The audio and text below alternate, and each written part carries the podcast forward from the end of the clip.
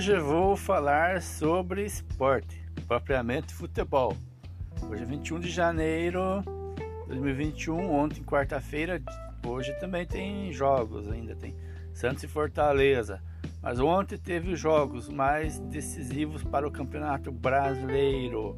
São Paulo era o líder e Internacional colou, estava a um ponto e se enfrentaram no Morumbi, na casa do São Paulo.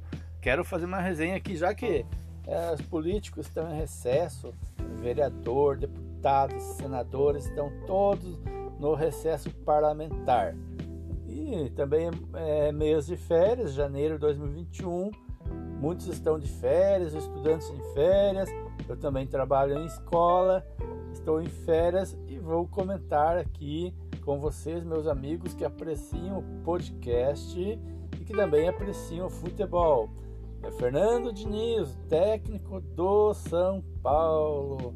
Meu Deus do céu, eu já admirei o Fernando Diniz e muito. No tempo do Audax, quando ele, quando ele chegou a ser vice-campeão paulista na decisão contra o Santos, o time era bom, eu achava que o Fernando Diniz fazia um baita trabalho, era um excelente técnico, admirava ah, o sistema, a estratégia dele, o método de jogo, admirava a posse de bola, mas o senhor Fernando Diniz vem decepcionando. Veio para o Atlético Paranaense, né? esteve no Atlético Paranaense. Atlético no começo foi bem, depois foi mal estava quase, quase sendo rebaixado. E mesmo assim, continuei. É, muitos continuaram prestigiando o senhor Fernando Diniz. É, agora no São Paulo já está há algum tempo, já foi muito criticado pela torcida, teve momentos difíceis, mas deram crédito para ele, continua, mas não dá, não dá.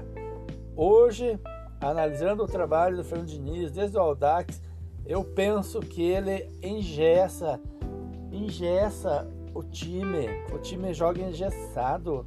Ele só tem um método de jogo, só aquele sistema e não muda.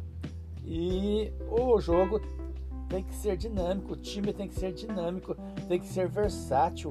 Durante uma partida de futebol tem que mudar, tem que ter variação, tem que ter versatilidade. E o senhor Fernando Diniz não tem. Não tem completamente engessado seu time, só quer jogar de uma forma, não tem opção, não tem repertório. É, vê aquele toque de bola, fica tocando na defesa, ele quer que o goleiro saia, saia tocando, quer que os zagueiros saiam tocando, e aí tão, estão perdendo a bola e tomando gol. Isso vem se repetindo sistematicamente.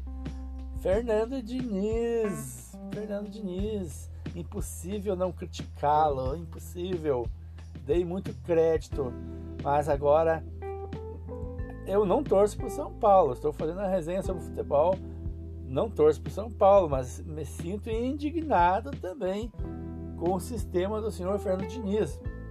Para mim, goleiro tem que jogar bem com as mãos. Com o pé tem que ser o básico, é pegar, do, dominar, saber dominar e saber dar chute saber dar chutão, é isso que goleiro precisa saber. goleiro não precisa saber driblar, etc.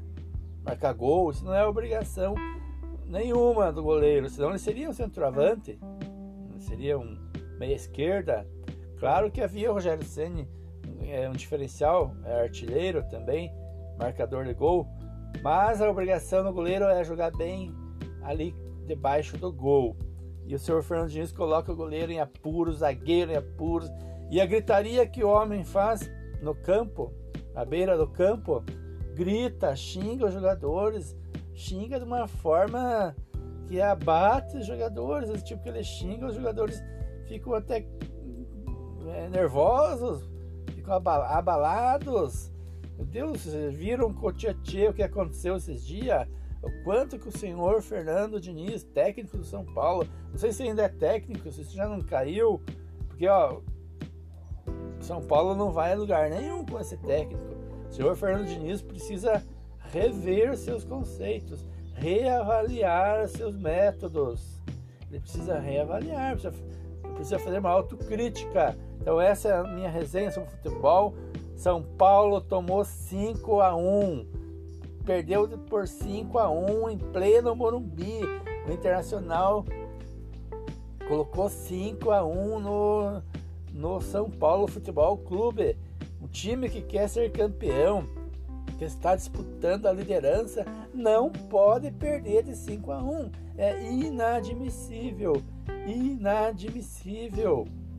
O Internacional, o Yuri Alberto deitou e rolou no São Paulo. Quando jogava no Santos, outra época. Claro, não jogava, não achava que ele não jogava bem. Tanto que ele nem era titular. No Internacional está jogando muito bem. Abel Braga, técnico do Internacional, abraçou jogador, Yuri Alberto e outros. Paizão. E o Fernando Diniz parece um carrasco por jogadores que xinga, grita, faz um escândalo ali na beira do campo. Eu não, não concordo de maneira nenhuma. Estou aqui fazendo essa resenha me perdoe, São Paulinos aí, fanáticos, mas essa é a minha opinião.